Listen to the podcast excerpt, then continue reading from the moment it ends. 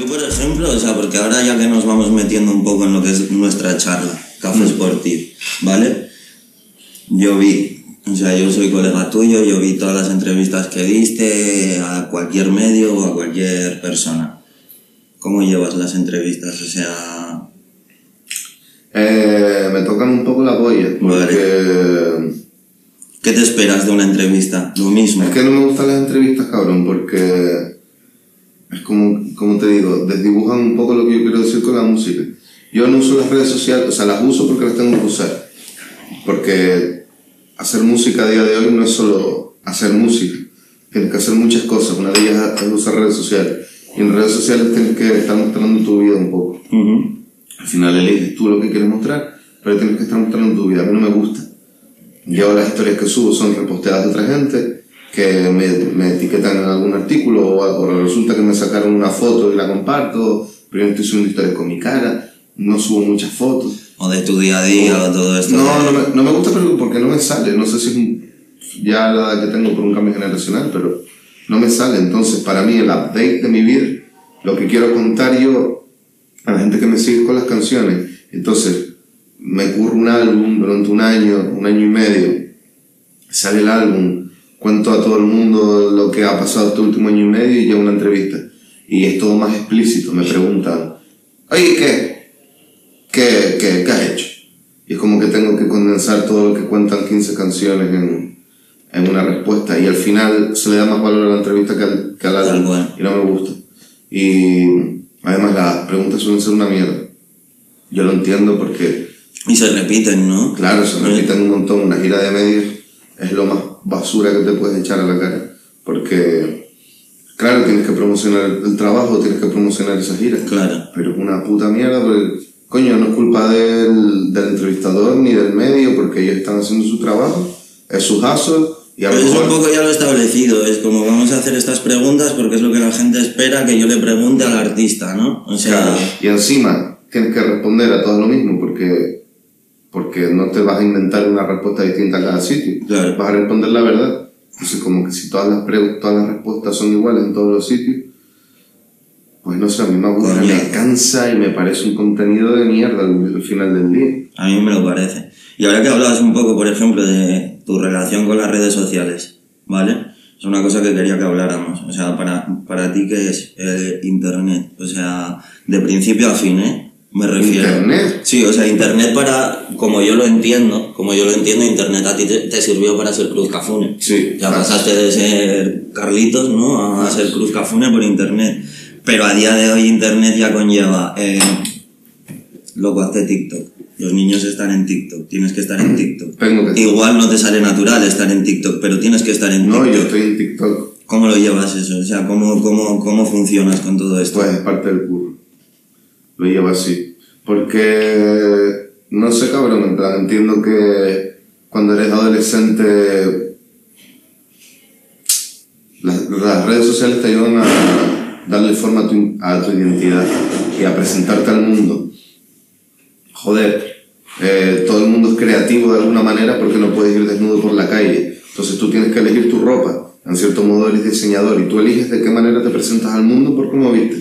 Las redes sociales es otra manera de presentarte al mundo. Tú al final eres el que da luz verde a lo que posteas en tus redes sociales, a lo que enseñas en tus redes sociales y es otra manera de enseñar al mundo y de ser creativo. Ujú. Por esa parte me gusta. Y entiendo que siendo adolescente eso pasa a ser una necesidad, no una herramienta porque te estás buscando en el mundo e intentas encontrarte y, una, y buscar, saber quién eres. Y una manera de hacerlo es interactuando con otras personas. Ujú. Pero yo ya... A mí no me... no yo sé, me acuerdo, yo no me necesito acuerdo, eso. Yo me acuerdo hace tiempo, la última vez que nos vimos en Varna, que hablábamos de esto y tú me lo comentabas en plan de, tengo que meterme en TikTok, tío. Y me hice no- TikTok al mes. y no sé, y no sabías, era como, ¿y qué hago? Y yo me acuerdo que te decía en plan, encontrarás la manera, y al final la encontraste, yo creo que es Sí. en plan de, rollo, pues me voy de hacer un vuelo en no sé dónde tal. Claro. Este A ver, tipo Estoy empezando y quiero seguir más contenido. Ya me, me encantan los memes. Entonces, eventualmente Eh, también seguiré poco- trends y, ¿no? y algún, A mí me encanta un vacilón, algún baile me meto seguro. Antes de morirme, un par de challenges me Un hago. challenge ahí. Seguro. El Un de, slide ahí. el, el, tu- el de, el de Zulia Boy, el de, el de um, Shimeki Clad. Ok. Claro, claro, eso me lo hice. no, guau, pero, pero sí, como que cabrón, me da un poco de pereza. Y eso, no sé, es guay porque ha democratizado el, el cómo comunicas tu música. Sí, al final tal cual. Y lo que tú decías, o sea, sí que es verdad que todo el mundo sin, sin quererlo y sin pensarlo, al final, en el momento en el que tú pones pie fuera de tu casa y te tienes que decidir con qué te vistes, con lo que sea, estás haciendo un poco eso. Claro. Estás siendo un estilista, barra diseñador, barra lo que sea, estás siendo un creativo sin quererlo. Claro. Eh, en ese sentido, para ti, ¿cómo, yo, o sea, ¿cómo es tu relación con la moda? Me gustaría saber, o sea, ¿cómo, cómo te tomas tú tu aspecto, ¿vale? Y cómo, qué relación tienes tú con la moda desde que, desde que tienes conciencia, tío. Pues, gran pregunta. No sé, yo intento vestirme cómodo, intento sentirme yo, no sentirme disfrazado. Quiero decir, en la música, sea, en la música no se espera de ti que sepas de moda, pero sí se espera de ti que parezcas un villano de cómic. Plan, que traigas algo nuevo a la Me mesa. Claro, que tengas como una apariencia de un aura de misterio o de un carisma especial o de wow, qué raro viste o qué fresco va o, o yo com- como conocí esta marca coreana Que está saliendo ahora o a mí me suena polla intento ir guay intento ir que yo me vea cómodo que yo esté además bro es como que no sé eh, mi body type tampoco es horrible pero me ves y dices bueno le encanta la pasta ¿sabes? le gusta la comida italiana entonces no lo intento ocultar tampoco en plan. Si mi talla es esa, mi talla es esa, no me voy a poner una talla más para ir más holgado, lo que sea. Mi talla es esa y lo voy a rockear bomba y me voy a poner las chains encima. Y yo aquí, tú quién.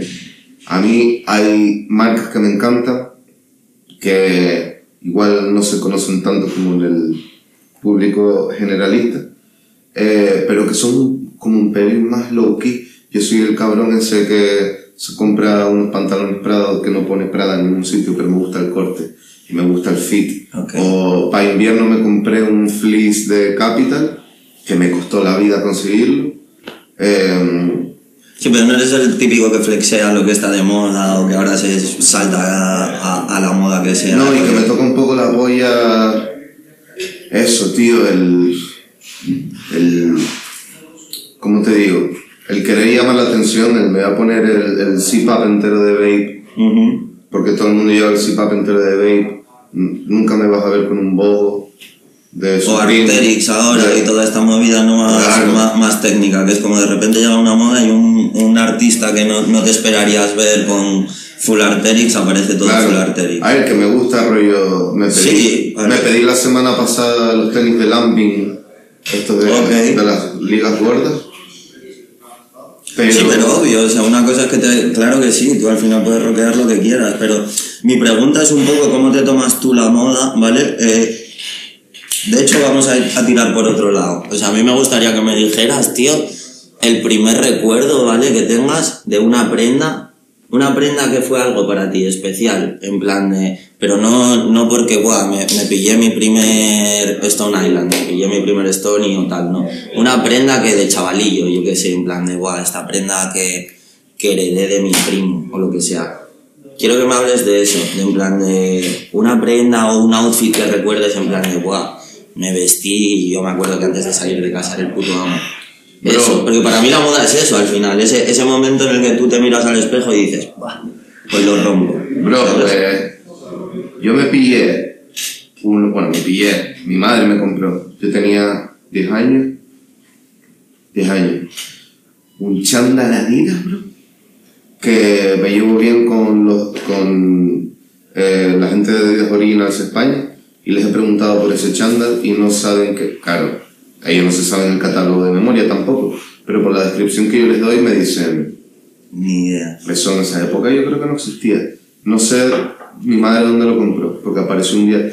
Yo tenía, íbamos a clase y teníamos que llevar chándal los días de educación física. Ok. Yo tenía dos chándal. Uno que me quedaba mal y otro que me quedaba peor. El primero era como.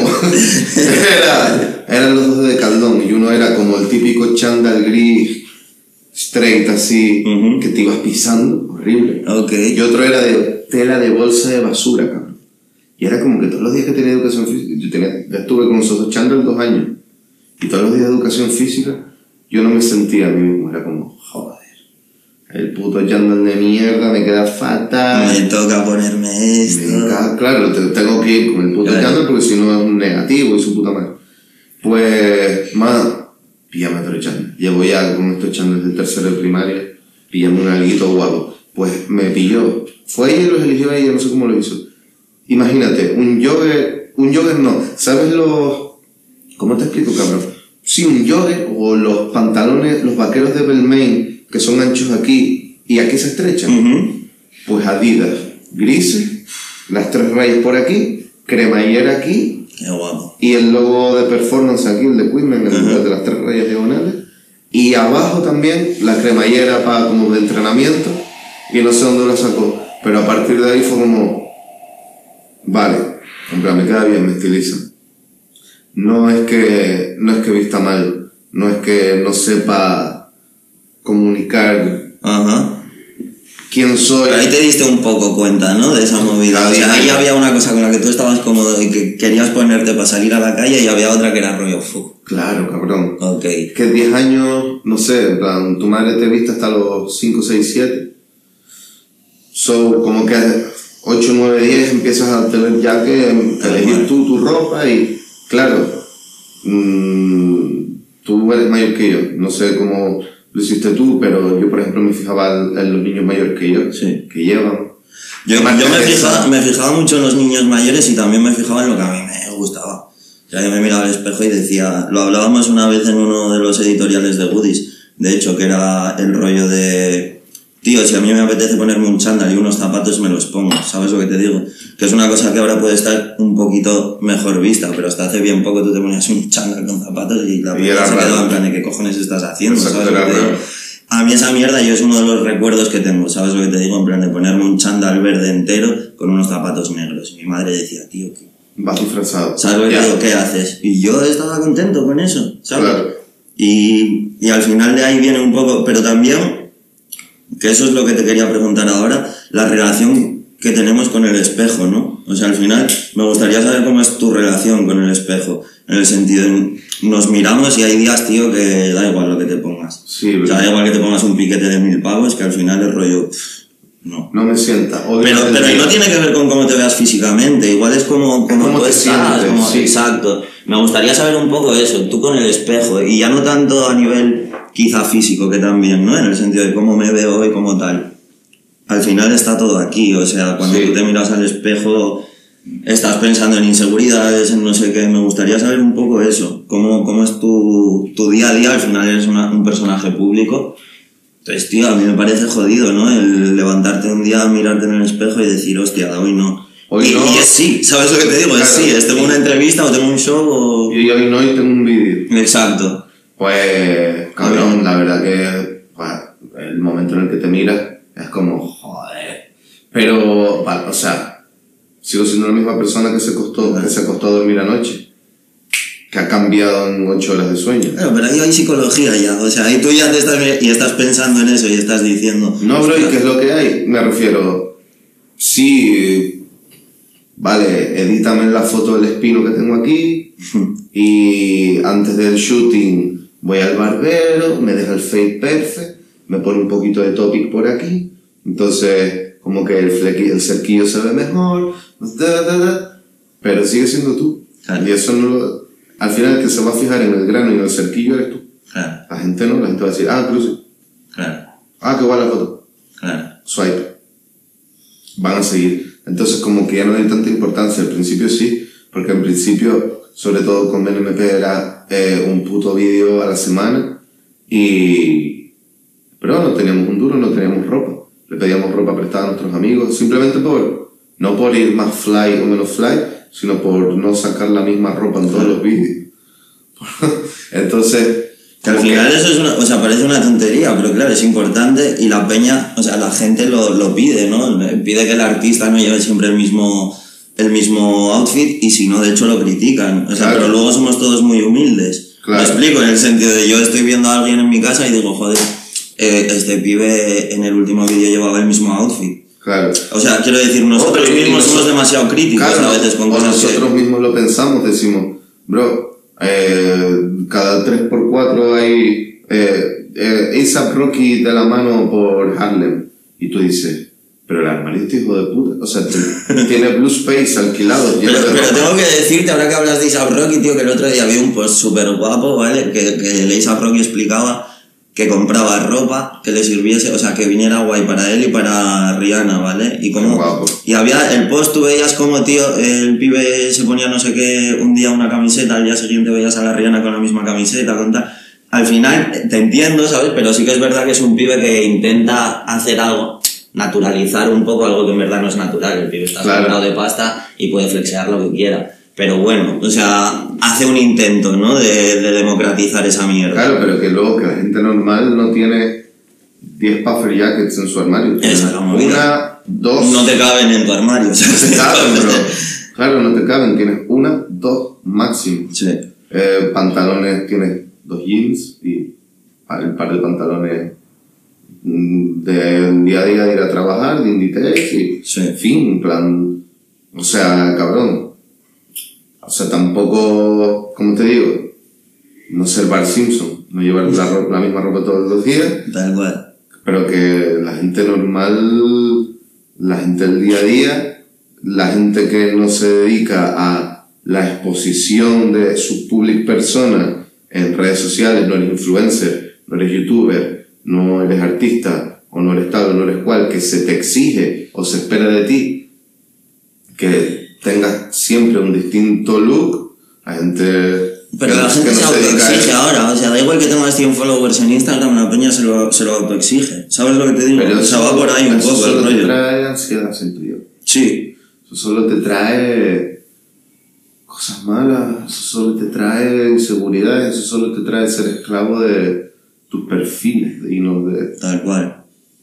Y a mí me gustaría saber, volviendo un poco a esto que hablamos ahora del espejo, de tal, yo no sé, yo no sé tú, ¿sabes? Yo me imagino que es algo general que nos pasa a muchos y tal, pero está un poco la movida esta del síndrome, ¿no? Del impostor, de, de no sé si de verdad tengo que estar aquí o no sé si tal. ¿A ti te pasó alguna vez, en algún Sí. momento?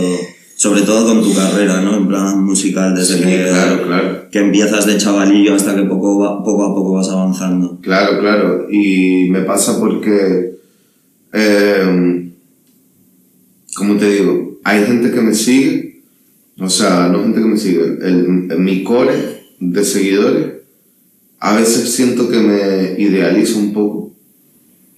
Em, ¿En qué sentido? tío? en rollo, bro, a mí me agobia ver tweets diciendo Cruz Cafuné Supremacy, eh, Cruz Cafuné no falla, eh, todo- no, Cruz Cafuné no tiene un tema malo, Cruz Cafuné, qué bueno es, qué mono es, qué bien habla, qué simpático. Mm, yo no soy así todo el tiempo. Claro. Eh, tengo síndrome del impostor un poco por ese sentido, por, por yo quizás si me conocieras en persona se, se te caía un poco el- la imagen que tienes de mí. Como que Ok. Quizás me tienes un pelín ide- idealizado. Por el tema de la música, gracias a Dios no, porque tengo muy claro todo lo que he trabajado en ello y yo quiero ser... Yo de más pibito decía, ah, con 30 dejo de hacer música porque ya con 30 voy a estar viejo. Y ahora pienso que si puedo voy a rapear hasta los 45, hasta los 50. Ok, Y yo quiero ser el uno en España. ok. Y si puedo en el mundo hispanohablante, mejor. Yo, yo quiero ser el uno. ¿Y si no fueras cantante, bro? Espera, yo quiero ser el uno. Y tengo muy claro que, que el síndrome del impostor con la música no lo voy a tener nunca. Con otras cosas, Más con tu persona. claro. O sea, te entra a más con tu persona de lo que pasa a tu alrededor, de reacciones, del feedback que te Claro. llega o tal. Claro. Y si no fuera músico, dices, Sí, sí, sí, me vino. O sea, si no, si no fueras cantante, ¿qué no estarías sé, bro, yo soy haciendo? técnico de sonido. Ah, Estudiaste para- cual, Tengo el título, me refiero. Vale. Pero ¿Te gustaría? no. Vale. ¿Qué te gustaría? Ahora mismo, en como estoy, si mañana dejara de hacer música por lo que fuera, me quedo mudo, me quedo sordo. Eh, intentaría ser AR, intentaría ser manager, intentaría ser booker, intentaría, no sé, hacer PR y comunicación para artistas. Ok. Relacionado con la música, seguro. Sí, Ok. me gusta un poco los engranajes y los mecanismos de la industria, cómo funciona todo y el trabajo que no se ve, me gusta mucho. Vale. Siento también que tiene un poco de arte. Desde mi punto de vista, sí. O sea, quiero decir, entiendo lo que me dices totalmente, pero quiero rebobinar. O sea, tú Sí. imagínate que la música en tu vida no, Que no hay no música. llega, no llega la música a tu vida. O sea, por X, eh, Carlitos de repente no le da por escuchar lo que escucha, ni, ni le entra el, el rollo de vamos a hacer música. Ni puta idea. Ni puta idea. Con, cuando estaba haciendo bachillerato le dije a mi madre de, de que igual me metía en un ciclo de cocina. Ok. Me Chef. Carlitos me pega. Pero tampoco te creas que me vuelve loco. Ok. Me gusta. Pero no, no me dedicaría a ello. No lo sé, la verdad que... Pero o sea, es la música entonces lo que te... es la, es la música, bro. Tú has hecho música también. Sí, yo, siempre- yo de, hecho siempre que hablamos hablamos de música, es como tal cual. Yo, yo lo entiendo, pero era un poco salirnos de aquí y decir qué, qué, qué harías con tu vida si no- Bueno, igual en tu caso lo puedo entender más porque te encanta la moda, estás, estás más cerca de la moda que yo. Y, y has currado mucho de eso, muchos años en distintos sitios. Pero es que caso, bro, no lo sé. perdido. Sí, ¿Y cómo es, por ejemplo, me gustaría saber esa primera relación que tienes tú con la música en Canarias, ¿vale? O sea, tú eres de Canarias, de Tenerife. Me gustaría que me dijeras cuál es ese primer recuerdo que tienes de música, ya sea en tu casa, tu familia, lo que sea, que a ti te hace ese clic de, de decir, hostia, yo recuerdo, el primer recuerdo de mi vida que tengo de música es, eh, mi madre, vivíamos en Buen Paso, que es un, como un barrio que hay en Icó, eh, en el norte de Tenerife y está lejos de todo. todo. Buen Paso está lejos de todo. Con todo el respeto a la gente de Buen Paso y Icó. Eh, me recuerdo mi madre cantar un- una canción de Barbara Streisand que se llama Ok. que se llama Avinu Malkeinu. Mi madre cantando esa canción, que es como una oración en hebreo. O en hebreo. Y mm, cantando Silvio Rodríguez y cantando la canción de Golosinas de Pedro Guerra, que Pedro Guerra es un cantautor de Sí, Tenerife. lo conozco, conozco. Ese Siempre es iba como mi primer sí. recuerdo. Y luego recuerdo ver peli Disney, Ok, que tenía mucha música también. sí. Y luego ya con cuatro años, cinco años, Space Jam. Space Jam, ahí ya fue como... Space Jam fue revolucionario eh, para, Yo no para sabía- generaciones, además. Yo no sabía esa música porque era tan...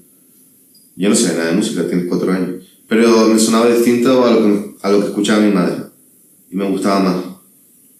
Y luego El Príncipe de Bel Air. Claro. Y luego yo no sabía lo que era el príncipe. Yo no sabía lo que era el rap. Yo veía que rapeaba, pero yo no sabía que eso se llamaba rap. Y luego siempre cuento esta misma historia. Que mis padres estaban viendo en la televisión eh, Jungla de Cristal 3 Ok. y Bruce Willis va al Bronx con un cartel gigante que, que pone la lengua. Esto ya lo escuché, sí, sí. Claro, y hay unos pibes en una escalera típica de Nueva York escuchando rap. Entonces, como que le dije a mi madre, ¿qué es eso? Me lo intentó explicar a su manera y me puso una canción también de Pedro Guerra que se llama Rap a duras penas. Y es un juego de palabras porque en Canarias hay un dulce que se llama rapadura. Ah, Entonces, es con guiones, rap guion a guion duras, rapaduras. rapaduras penas. Entonces, como que ella me lo intentó explicar por ahí y entonces yo sabía que existía el rap. Pero no le. Bueno, un grupo de la época de Tenerife que se llamaba Sousanet Ajá. rapeaban y era una boy band, rapeaban y cantaban. Y mi tía me grabó un, un disco de ellos, que no sé cómo se llama, pero la, una portada en blanco y negro y ellos caminando por la playa de las Teresitas. Y lo escuché mucho eso con 6 años, 7, y luego me olvidé del rap hasta los 13. Y a los 13 ya fue cuando... A los 13 lo cogí con fuerza. Ahora que hablas un poco de, de Canarias, la boy band esta que tú escuchabas de chaval o tal. Me gustaría que me hablaras un poco, ¿vale? De Canarias, en plan de... Yo, yo lo veo desde fuera y yo intuyo, ¿no? Me, me da la sensación de que tenéis una mezcla, por un lado África, por otro el Caribe, Latinoamérica, que llega a Canarias y que ahí, desde mi punto de vista, desde fuera totalmente, ¿no? Se cuece algo. O sea, yo cuando era chaval ya había una escena en Canarias, cuando no había industria o no había escena en ningún sitio. Pero sí que es verdad que ahora está pasando algo. Sí. Está pasando algo que, es, que no se puede obviar. Ya, ya, ya hace unos añitos que se viene hablando, ¿no? De que en Canarias pasa algo. Pero sí que es verdad que ahora de repente explotó.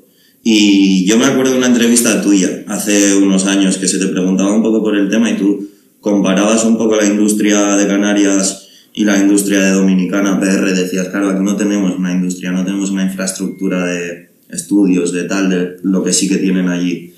Pero sin embargo sí que pasó. O sea, eso que, que, que queríais que pasara, pero no sabíais si pasaría porque no había infraestructura, pasó. Sí. Y me gustaría saber, en plan de, pues, ¿cómo te sientes tú a nivel personal de que eso esté pasando? Porque al final yo sé que tú llevas años trabajando desde la isla para que, que se escuche, igual que otros artistas. Y me gustaría saber cómo lo estás viviendo ahora. Que sí que, que sí que, o sea, que vayas donde vayas, hay artistas canarios en cabeza de cartel. Sí, O sea, hombre, muy contento. Me gustaría que me hubiera cogido con cinco añitos menos. Pero, mm, no sé, bro, feliz. Eh, cabrón, Quevedo tiene un tema con Ed Sheeran. heavy. Y escuché cosas de su álbum y va a ser la polla. Y todos los días sale alguien nuevo. Y. mm, No sé, bro, es como que cada vez hay más filmmakers. Hay más managers, más abogados, más. que no solo artistas. Pues si tienes un reguero de artistas repartidos en siete islas, ocho islas, eh, eso no tira para adelante. Pero hay inversión, hay dinero. Y los medios generalistas eh, les está interesando contar esa historia también. Y para bien o para mal hay gente que lo está también tratando de usar como propaganda. Que pues una mierda. Pero oye, si lo quieren usar como propaganda, pues algo bien se está haciendo, ¿no? Obvio. Mm, ¿Cómo lo vivo yo? Contento, feliz. eh, Pero por ejemplo, para ti es un peso, ¿En qué sentido? en el sentido de que al final, yo qué sé, o sea, quiero decir, eres uno de los que lleva ya unos añitos no haciendo ruidos de Canarias, uno de esos artistas que hizo que la península dijera, hostia, están pasando cosas, ¿sabes lo que te digo? Y, y ahora están pasando más. Y, y yo, joder, yo sigo las redes y sí que veo, pues a esta gente que ya sea Quevedo, Pantera, tal, al final sí que es un poco el papi. Sí. ¿no? Entonces eso, eso es un peso, es en plan de hostia. Eh, yo no diría que soy el papi. Bueno, pero al final, te lo digo, eh, el Quevedo puede subir una publicación diciendo el papi. No, yo lo digo porque. Fran, números. Michael siempre ha tenido más que yo, Petaceta más que yo, Patricio más que yo. eh, Borja fue el gran breakthrough de la música canaria en 2016-2017, con mucho. Eh, luego, a- lo mismo a nivel alcance, a nivel. eh, yo siento que la gente nueva en las islas simplemente me ve como alguien con más edad que ellos y de la que pueden aprender cosas y preguntarme. Pero el papi, bro, es como... eh, yo no creo que haya una jerarquía de ese tipo en las islas. No, no jerarquía, pero me entiendes, ¿no? O Pero sea, yo creo que es más horizontal, que es más, todos estamos en la misma, todos vivimos en las islas, todos sabemos lo que hay, todos sabemos las limitaciones y las posibilidades, e intentamos sumar todo para lo mismo. Mm, no sé, cabrón, como que gracias a Dios sí que mi catálogo se respeta bastante allí y es algo que, que agradezco porque para mí ha sido un sacrificio. Pero no estoy cómodo diciendo sí yo soy No, porque, eso es una porque, de- porque yo, yo no yo creo que Cruz Cafune no existe sin sus amigos y su, y su equipo detrás. Esa es una de las cosas... y luego y luego eh, Michael pegó un tema de R&B él solo en 2016, en 2016, él solo, lo pegó él solo, sin un equipo detrás. Entonces, ¿quién es el papi? ¿Quién es el, el pionero? ¿O quién es el, el que impulsó la movida? Yo no creo que puedas nombrar a nadie. No, no y que puedo. no es justo Pero lo que voy, a mí, claro, no es justo nombrar igual ahora también ta- se, se, se, se malinterpreta un poco lo, lo que estoy diciendo, para nada estoy diciendo eso, pero sí que es verdad que al final tú en el día a día puedes ver ese tipo de comentarios, ¿vale? O sea, tú eres una persona pública Mm. y a mí en el Insta me salen ese tipo de comentarios, entonces me imagino que a ti también. Sí, en a mí Insta o en Twitter. pero yo tampoco No voy, no voy a eso, no voy, o sea, quiero decir, además una de las cosas guapas que yo creo que están pasando en Canarias es que como tú dices es horizontal y se nota, o sea, se nota muchísimo la manera que tenéis todos de moveros entre vosotros y tal, y eso es una pasada. Pero, pero al final está ahí, lo que, o sea, lo que hablábamos antes un poco del espejo, síndrome del impostor y tal, por eso lo voy relacionando un poco, ¿no? Tú un día puedes ver un comentario que te saque, o sea, que te descontextualice en ese sentido, ¿no? O sea, Sí. de repente, el otro día pasó cuando hicisteis la movida hasta en Canarias y el Quevedo subía un post en el que la estabas se estaba liando durante, durante tu show y era eso, era el papi, ¿sabes? Entonces, claro, yo me pongo en, el, en, el, en la posición tuya, ¿vale? Que sí, que igual no tienes los números, no tienes tal. Esa persona con números y tal te está diciendo el papi, hostia. Ya. A eso voy, no voy en, ningún momento a quién Sí, es sí. el papi o no, me la suda. Ya, O sea, pero yo ya he tenido que aprender ¿Me por dais una agüita, porfa? yo ya he tenido que aprender por las malas que no puedo controlar lo que piensa la gente. Eh, si hay gente que quiere opinar que yo soy el papi, oye, de puta madre, lo, lo O sea, lo llevas bien eso. Claro, lo agradezco, lo aprecio un montón. Tanto bueno como malo. Claro, también hay gente que opina que soy. Yo que sé, cabrón, muchas cosas mal. Piensa lo que quieras. Y al final del día, yo sé quién soy yo, estoy tranquilo, estoy contento, y ni tanto ni tan calvo. Es soy el Daddy Yankee de Canarias, Claro. Ni soy todas esas mierdas que estás diciendo en tu círculo de amigos cuando sales a cenar. Porque ahora de repente las figuras prominentes de las islas somos nosotros, somos nuestro círculo, somos la gente que hace música y es como una especie de sálvame. Ujú. ¿Tu opinión, tu opinión hermano? Ya. No sé, cabrón, yo, yo... En plan, a mí me han llegado rumores de cosas que ni siquiera yo mismo sabía de mí mismo. Como, ok. Industria, ¿no? De, no, no, de la gente, cabrón. Pueblo chico, odio grande. Ok. Como, ¿vale? Pero está guay, o sea, por ahí van los tiros y al final lo llevas bien, lo bueno, lo malo, lo Al llevas principio bien. me afectaba un montón. Vale. Que era como, ¿qué necesidad tiene alguien de inventarse esto?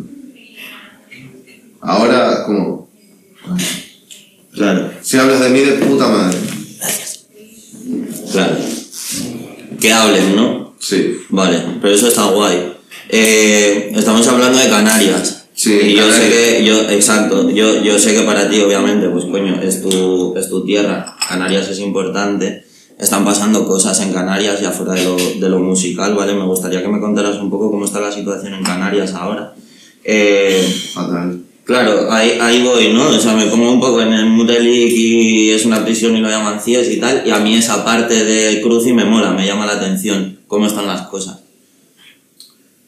Mal, pero mal.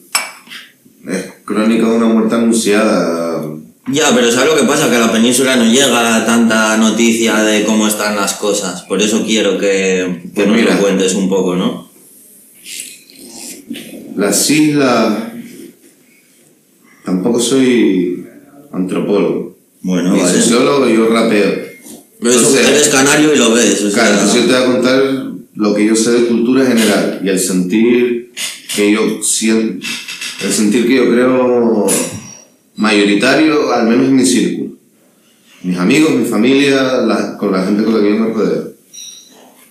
Canarias, em, después de la conquista, empezaron a llegar gente de muchos países, británicos, portugueses, eh, castellano. Eh, siempre ha sido una tierra como de, mira, esto nos lo han dado, vamos a explotarlo. Entonces ha sido siempre como de monocultivo. Vale.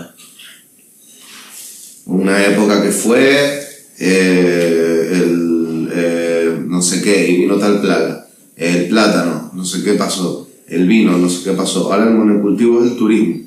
Ah, Un turismo que no es de calidad, no es sostenible con el medio ambiente, no es respetuoso con la gente local y que además, para Henry, el dinero de ese turismo no se queda en Canarias, porque las operadoras son extranjeras, los hoteles son la cadena Marriott y la cadena su puta madre, y Hilton, la sí. H10 y la tal. y- Entonces, como que la, el, el- el trabajo que hay en las islas es hostelería. Hostelería de esta chunga de contrato de 8 12 horas media jornada, ¿no? Claro, 12 horas, media jornada, mm, ganas lo justito para ayudar a tu familia, eh, donde además para sobrellevar esos turnos desarrollas adicciones al perico, al alcohol, eh, la gente local, la gente canaria, eh, en su mayoría vive en, en las zonas no masificadas por el turismo, muchas partes del norte, algunas zonas concretas del sur de la isla, porque hay otras zonas que vas a un restaurante y te atienden en inglés, donde hay mucha desigualdad, donde hay gente que no llega a final de mes, pero luego hay otro tío que tiene que mirar en Google Maps donde hay badenes, porque si no el Ferrari no pasa. Entonces, no es una cosa de ahora, no es que haya una crisis ahora, en plan de yo, pues de hace dos años vamos mal. No, no, esto es una cosa que se lleva promocionando y apoyando y pusheando desde los 80. Este, ese turismo chungo de Dios. Entonces, pues ahora vienen las manos a la cabeza y vienen los lloros. Ah, porque esto está muy mal, porque Canarias tenemos un índice de pobreza- de tanto, porque no sé cuántos niños, eh, tan- no sé, tanto por ciento de niños están en riesgo de, de malnutrición, de pobreza infantil, porque hay más coches que habitantes, porque el suelo está carísimo, porque tal, porque cual. Pues.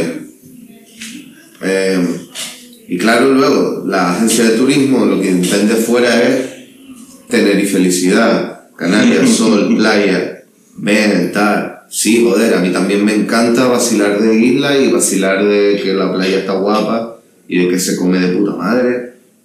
El senchovinismo no me lo vas a quitar hasta que me muera. A ver, es un paraíso, obvio, pero eso no quita que esté pasando lo que tú me... Claro, Y hay una parte ahora mismo, ¿no? O sea, una cosa que, que, que pasa en Canarias que no, no se ve mucho en los medios generalistas, ¿no? Que hay un problema con, con el tema de inmigración y tal. ah, claro. Esa parte, o sea, esa parte el guiri, el turista lo ve. O sea, esa- eh, es consciente de, No, que, no, de que esa parte también existe. No lo ven, no lo ven porque los hacinan en un sitio. O sea, la, a ver, la gente que coge la- los cayucos, las pateras, se pegan caminando por África dos, tres años para llegar, Bueno. para llegar ahí, para, para coger el barco y a lo mejor se mueren en el mar. Y- exacto. To- Y, y pagan, plan, bro, una No, no, el dinero de la familia. O sea, el, Claro, el dinero que tenga la familia para ver si el chaval lo consigue. plan. pagan una burrada. Las mujeres que hacen el...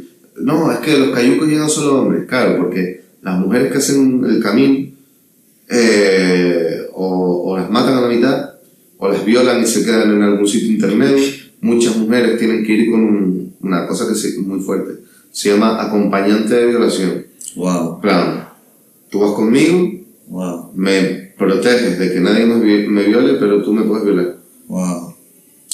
A lo mejor... Wow, esa es fuerte, eh. eh, se meten en el cayuco embarazadas o con un bebé recién nacido, llegan, no sé qué, luego cuando llegan, eh, ellos, para ellos Canarias no es Europa. Claro. Ellos hablan de Gran España, para ellos Gran España es la península. Canarias no es España, Canarias lo ven muy cerca. Dicen, no, no, no, aquí no, fuera, fuera. Además ellos saben, ellos, ellos saben que las islas es un trabajo. Entonces para ellos es una presión que te cagas porque llegan, le falsifican los papeles, eres menor de edad, me suda la polla. Eh, ustedes cuatro tienen pinta de menor de edad, pero ustedes los cuatro, los papeles les voy a poner que todos nacieron el mismo día, el mismo mes, el mismo año, justo para que él coincida que tienen 18 años. Los meten todos en el mismo sitio.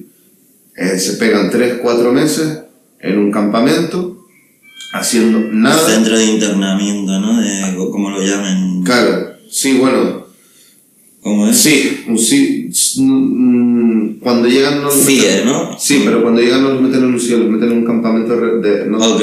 tampoco es de refugiados. Un campamento de, como de, quédense aquí, lo, lo, lo llevan diferentes entidades. Em, una de ellas es Axel, por ejemplo. Ujú. Em, y los tienen ahí 3-4 meses haciendo nada, así.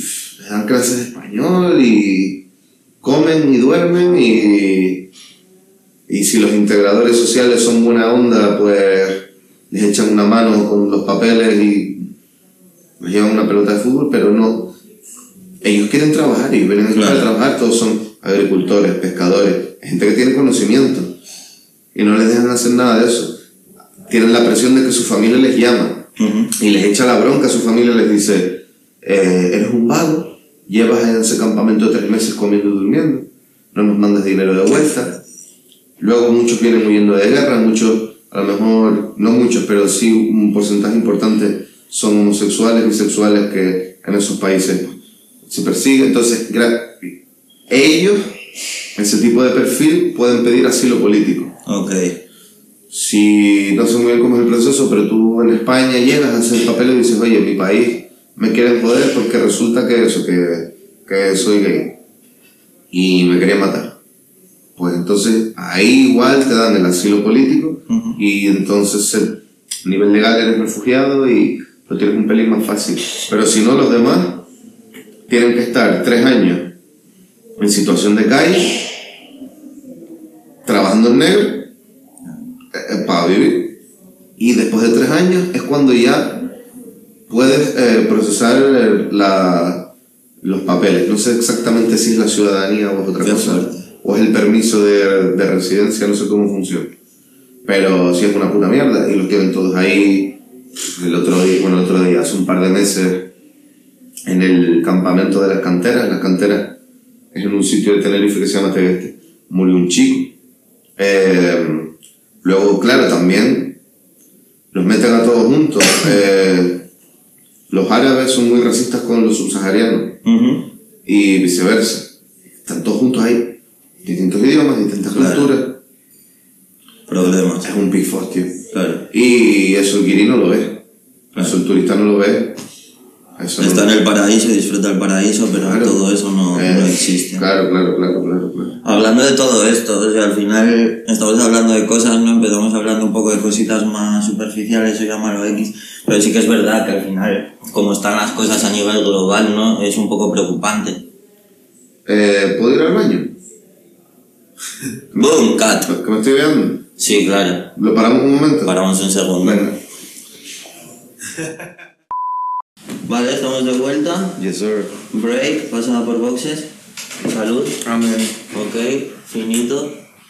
Yes. Vale. Estábamos hablando del tema de la inmigración en Canarias y tal. Sí. Que a mí me lleva a cómo está todo en general. O sea, el mundo está raro. Sí. Está raro.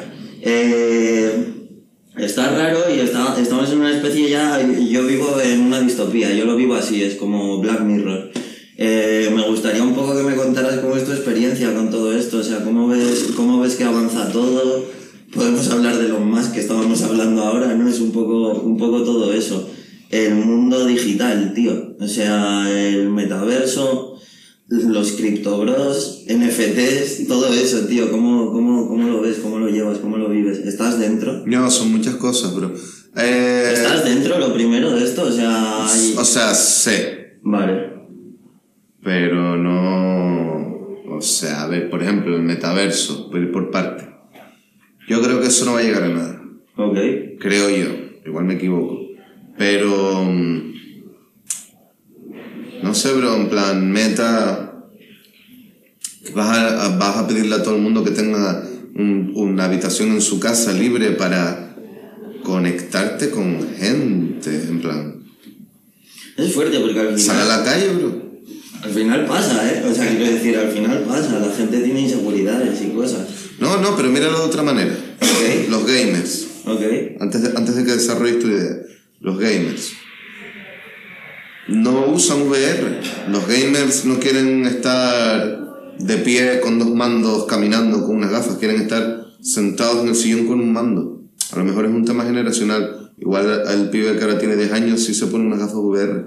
Pero Tú quieres una red social que sea en, en realidad aumentada en tres dimensiones con no sé qué, yo creo que eso no va a llegar a nada. Y luego la descentralización y el blockchain eh, a nivel, en papel está guapo, pero se ha demostrado que, Ahora mismo, además. es- que es un Ponzi, bro. O sea, el tema de eso, de la blockchain, de que sea todo transparente y que no se pueda falsificar ni que pueda hacer jugarretas y tal, es una lectura de la economía y una solución a la economía muy de izquierda que se ha usado por la ultraderecha económica, por el neoliberalismo económico, para estafar a gente. Es raro en ese sentido. Quiero decir que las cuentas, que las transacciones sean transparentes, que tú sepas en todo momento y que sea dominio público quién tiene cuánto y quién mueve qué. Eso, para, como herramienta para un Estado para distribuir la riqueza, eh, la apoya, en plan, ya no te hace falta Hacienda. Claro. O sí, te hace falta Hacienda, pero su trabajo va a ser más liviano, más cómodo. Fácil. Y si encima desaparece el papel moneda, como parece que va a desaparecer, es más fácil y por lo tanto va a ser más, no, más, más efectivo. Ujú. Pero luego como que eso, es lo que te digo, el neocorporativismo, el neoliberalismo, Sí, lo ha usado para estafar a gente. Yo el otro día estaba leyendo una movida que me- no lo había pensado así, por ejemplo, hasta que leí esto, y hablaba justo de, de cómo se está privatizando un espacio, una cosa que no existe, y se está privatizando, o sea, están cogiendo, ¿no? Al final coges una- un aire, ¿no? Y dices, esto vale tanto, y esto vale tanto, y esto vale tanto, y esto vale tanto, y es justo lo que dices tú, ¿no? Una movida que parece que es un poco izquierdas, está... La blockchain, el planteamiento de izquierda. De eso estoy hablando, sí, sí, sí, sí. Pero sí que es verdad que al final lo que estás haciendo es privatizar y ponerle un precio a algo que, que, que no existía hasta hace dos días, ¿no? que plan- son valores que.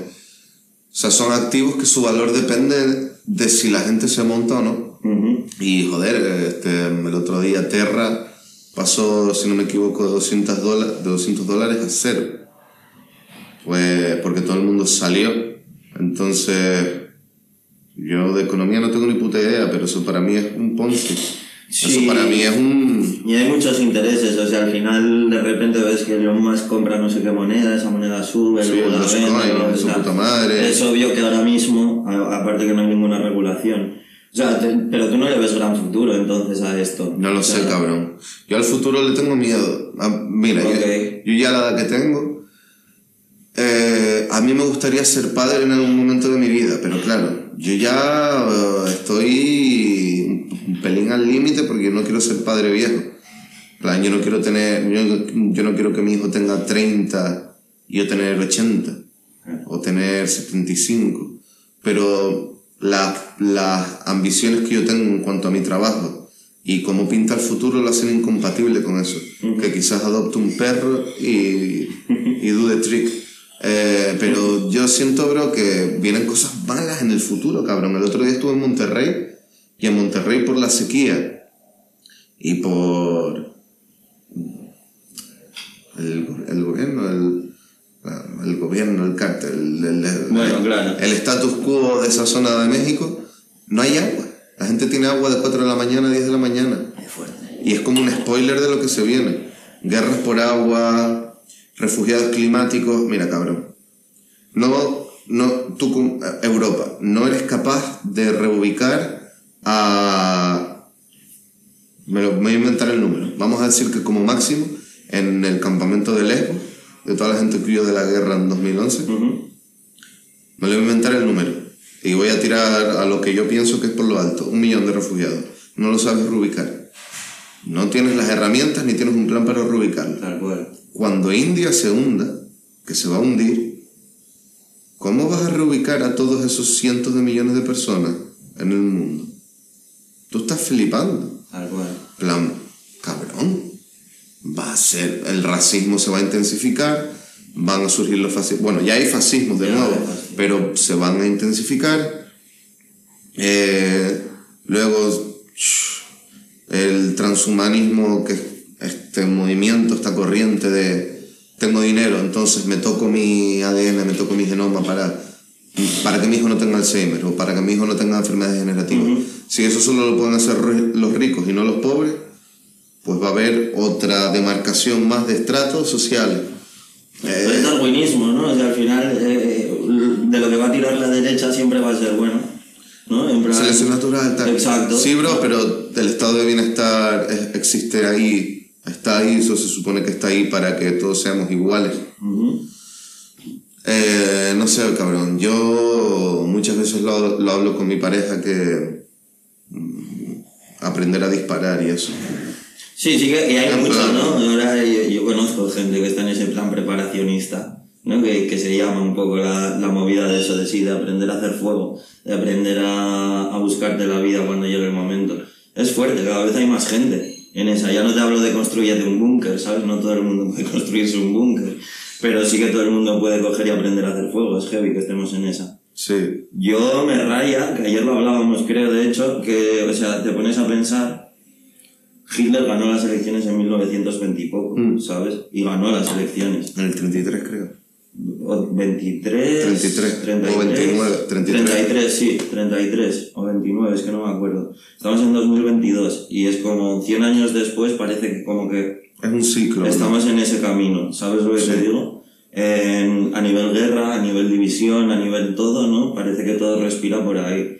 Y, y tal cual, o sea, lo que tú acabas de decir, el futuro da miedo. A mí me da miedo, bro. Da a mí me miedo. da miedo. Y joder, es un poco, este, ¿cómo lo puedo decir? Es incoherente, hipócrita, porque yo no soy un ciudadano político. Yo, el acto político que hago es votar, pero yo no. A manifestaciones voy a las que puedo y no son muchas al año. Eh, tampoco tengo un gran compromiso social, hasta me cuesta reciclar, si te soy sincero. Y Yo vivo en Barcelona, o sea, perdón, inciso, pero sí, es que es jodidamente difícil reciclar. No, y qué cabrón, que yo soy- Por favor. Es verdad, es verdad, sí, no y que, y que yo soy un, y que yo soy un tipo que se dedica a rapear. Eh, quiero decir, yo no estoy sumando a nada. Yo no estoy sumando a la sociedad. Hago música. Plan, no soy médico, no soy, no soy, no, no, no sé idiomas, no, no sé de geopolítica, no sé cómo llegar a una crisis fuerte. Me pongo a hacer freestyle con la gente. Taller de giro. claro, yo no. Ya, ya te entiendo. Entretenimiento, bro. Mi, mi industria es la del entretenimiento. Es mi campo de trabajo. Yo no sumo en- si te pones así. So, cuando llega el momento heavy, A saber. y va a llegar, Sí, va a llegar. y va a llegar. No se ve muy lejos. Vale, vamos a intentar salirnos un poco de esta movida. No tan catastrófico. Esta movida catastrofista, apocalíptica, que a mí me gusta, ¿eh? A mí me gusta. En plan, pero no vamos a seguir por ahí. No, no, está bien, te lo agradezco. Entonces, me gustaría que me contaras un poco, eh, volviendo un poco a ti, a tu carrera, ¿vale? Yo sé que todos los artistas, ¿no? Siempre hay un momento en el que dices, "Buah, este es el punto de inflexión en el que o sé que me puedo dedicar a ello, o mi vida cambia por lo que yo estoy haciendo, ¿no? Eh, me gustaría que me hablaras de ello, pero no quiero, o sea, no quiero que me digas cuál fue el punto, no, no, me gustaría que me dijeras qué es ese recuerdo, o un olor, un- una persona, un- una canción que te recuerda a ese momento en el que tú, tu vida cambió. ¿A Pues qué relacionas tu, tu cambio de, de carrera, de llámalo X? al verano del 17, llegar a Tenerife y tener mil euros para hacer un disco. Yo nunca había tenido mil e- yo nunca había tenido en mi cuenta personal tres cifras y ahora tenía cuatro. Ya como yo soy rico. Tengo mil pavos para gastármelo en hacer un álbum. Pero, y por ejemplo, ¿qué? Un recuerdo. O sea, yo qué sé. Ir ese con día, los día chicos, que hiciste un plato de lentejas y... ir me- con BNMP al banco a decir, llevamos un montón de tiempo currando, vamos a repartir el dinero y esto es para cada uno y cada uno que lo gaste lo que quiere y decir esto es para el disco, ir hacia calor, ir todos en pantalón corto, cuatro pibes de 23 años a hablar con la de ventanilla para sacar el efectivo. es gracioso. Sacar un. ¿sabes? Como que, no sé. Estar escuchando More Life Qué guapo. ese verano. Y sí, no sé, lo asocio a eso. Fue, fue como. Hostia, se puede, bro. Qué guapo. Sí. Vosotros, en verdad, además, eh, o sea, desde que empezáis como BNMP juntos y luego cada uno va haciendo su carrera y tal, sea, al final todo esto surge de internet, lo que hablábamos antes, de, de algo que estaba empezando a pasar en España, empezaba a haber una industria, empezaba a haber un, un tal. Ahora hay intentos, ¿no? De democratizar eso, de que no, no sea tan importante un label, no sea tan importante firmar, no sea tan importante esto. Eh, ¿Por dónde crees que es el camino de democratizar esa manera? Y ya no, ya no voy a cosas que pueden pasar raras como un Mora o, o- o incluso un Quevedo, ¿vale? Que de repente pasa. Y eso pasa aquí o, o Bad Bunny. Bad Bunny es un pibe que de repente subió a Instagram un vídeo y, Y en dos años era y internacional. tal. Entonces, no voy tanto a eso, voy como qué herramientas crees que son las buenas, ¿no? Para que un chaval coja y, y tenga en cuenta eso. Podemos meternos otra vez en blockchain con esto, porque hay gente que está ahora diciendo que, ¿no? que, que la nueva discográfica es el, el blockchain, etc. ¿Por dónde tirarías tú si fueras un chaval? Eh, No te estoy llamando viejo tampoco. no, no. Piensa, piensa. Yo, tío, los NFT, no, que va por ahí, en plan, coger un álbum, firmarlo en la blockchain, sacar 50.000 copias de NFT y venderlo. No me parece que sea óptimo. En plan, no, a nivel consumo, tú ya no pagas por tener, pagas por disfrutar un servicio. Y yo sí siento que, te vuelvo a decir, no estoy, la ten- no estoy en, en Silicon Valley. Estoy en Tenerife haciendo música. Pero por como lo veo yo, por las relaciones que tengo con AR y con, con los que me llevo bien, con los únicos con los que me llevo bien, lo que hablo y eso. No creo que el NFT pintaba bien, ¿eh? Pero dadas cómo están las circunstancias, no creo que sea el futuro. A lo mejor en un año cambia la cosa. Yo creo que va a seguir siendo el streaming. También voy a... Creo que los sellos son una estafa, siempre lo han sido y lo seguirán siendo. Son una puta estafa. Eh, pero ahora, pues, el juego está cambiando. TikTok acaba de sacar su distribuidor Ujú. y va a sacar su servicio de streaming. Ojo. Y está firmando artistas. Es como si Spotify te firma directamente. Entonces ahí hay un conflicto de intereses. Si yo soy Spotify y ficho a Hikix y me llevo un porcentaje por sus play, le voy a posicionar de puta madre porque Claro. su victoria es mi victoria. Claro. Pero no vas a estar bien posicionado en Tidal entonces, ¿no? Claro, entonces ahora los nuevos sellos van a ser también servicios de streaming y van también a ser como ahora mismo tú como artista estás Spotify, Tidal, Amazon Music que están metiendo un dineral, eh, Deezer, eh, Pandora eh, y su puta madre. Tú no tienes Star Wars en Netflix, en HBO, en Disney Plus y en, Ya, lo tienes en Disney Plus. ya. Ozark está en Netflix y Marvel está en Y pagas la Disney. suscripción de todos para poder tenerlo todo. Claro, pues un poco lo que empezaron Jay-Z y Beyoncé. Quiero escuchar Jay-Z, tengo que pagar Tidal. Quiero escuchar a Bad Bunny, voy a pagar Spotify. Voy a escu- quiero escuchar a Menganito, voy a pagar. Yo creo que ese va a ser un poco el futuro. El- los catálogos unidireccionales de, de cada servicio de streaming. Porque en cuanto TikTok ya lo empezó.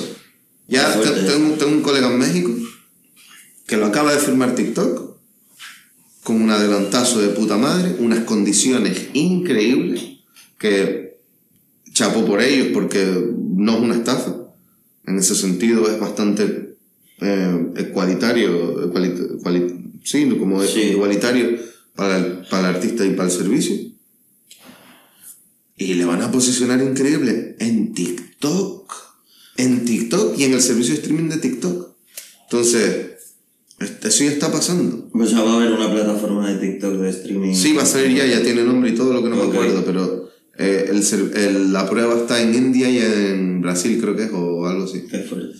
¿No te da la sensación con estas cosas que estamos hablando de que al final todo lo que... Al final es como la, la cosa esta de que viene bien poner en tu texto que algo es, es disruptivo, ¿no? Es como, tú dices, ah, disruptivo, ¿no? Y la gente se espera algo y luego no va a ser disruptivo. Es lo mismo con democratizar las cosas, ¿no? O sea, es muy fácil decir, la manera de democratizar la música eh, es el NFT, o es esto, o es lo otro. Y siempre que se nos vende algo así, lo que se hace es lo contrario a democratizar algo. Sí. A mí me parece, me, me, me suena lo mismo que un sneakerhead, ¿no? Que de repente esas bombas salen por 250 y a la semana estás pillando otras por 750 porque ya no es esa cultura. O sea, al final tú sacas un disco de 50.000 unidades NFT, lo que sea, por un precio guay, lo que se tiene que pagar, y tú tienes tus extras y tal, la cultura nos va a llevar a que yo eso, si quiero, lo revendo por mil pavos a la Claro. semana.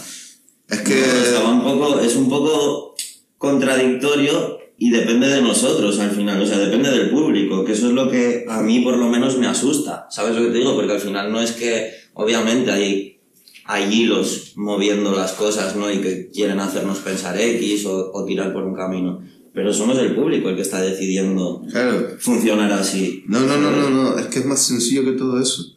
Eh, como las teorías de la conspiración, los Illuminati. Hay Illuminati. El Illuminati es el dinero. Si Sí. tú coges un servicio, un producto y lo democratizas, el dinero se reparte. Si yo tengo la idea, tengo la infraestructura y tengo tal, y, y al final me ocupo, me encargo yo todo eso, todo el dinero para mí. Es tan simple como eso. Eh, Internet ha ayudado a que la gente comparta más. Y sí, y, y, eh, 2017, la música está democratizada porque cualquier artista sube su video a YouTube gratis, se pega, hace una gira nacional y ahora ese chico vive de lo que le gusta. Dos añitos, tres añitos. Es lo que tarda el sistema en comerse eso y escupirlo de una manera empaquetada más bonita y donde salen ganando ellos. Este ejemplo de TikTok. Seguramente las distribuidoras y las agregadoras seguirán existiendo en el futuro, pero tú dirás, coño, me voy con, con la agregadora de, me voy con el RPM, o me voy con, o con ADA, o me voy con el otro, o me voy con el otro, que me van a poner en todas las plataformas, pero no me van a hacer ni puto caso, porque delante mía hay 50 artistas que ha fichado esa plataforma. Confío tanto en mi core de, de seguidores como para superar el algoritmo y superar a las listas y que me sigan escuchando pese a tenerlo todo en contra. Ya. Entonces ahí ya no es democratizado. Sí, sí es democratizado porque lo puedes subir gratis. Y no, cabrón, no es democratizado si las reglas de los... Es como el pibe que iba a la cancha y el balón es mío y las reglas son mías. Tú puedes ir a jugar a fútbol con él. Claro, pero te, Sí, vas a- es esa, es te van a poner a puerta siempre. Mm. No, no, aquí puedes jugar quien quiera. Está democratizada la cancha. Sí, pero me vas a poner a jugar en la puerta. Claro. No me vas a, no me vas a pasar el balón si juego fuera. Entonces, Y que al final, o sea, hablaste, ahora mismo acabas de decir eso, ¿no? El algoritmo. El fucking algoritmo. Vivimos del algoritmo. Eh, tío, o sea, es que no puede ser, o sea, est- estamos hablando de democratizar y estamos hablando luego de un algoritmo que, joder, o sea, al final nosotros somos humanos, nosotros tenemos sentimientos y nos guiamos por una serie de cosas para tomar decisiones. Un algoritmo no. ¿Me explico? O sea, un algoritmo te tiene estudiado. Claro. Y por ti decides, ¿sabes lo que te digo?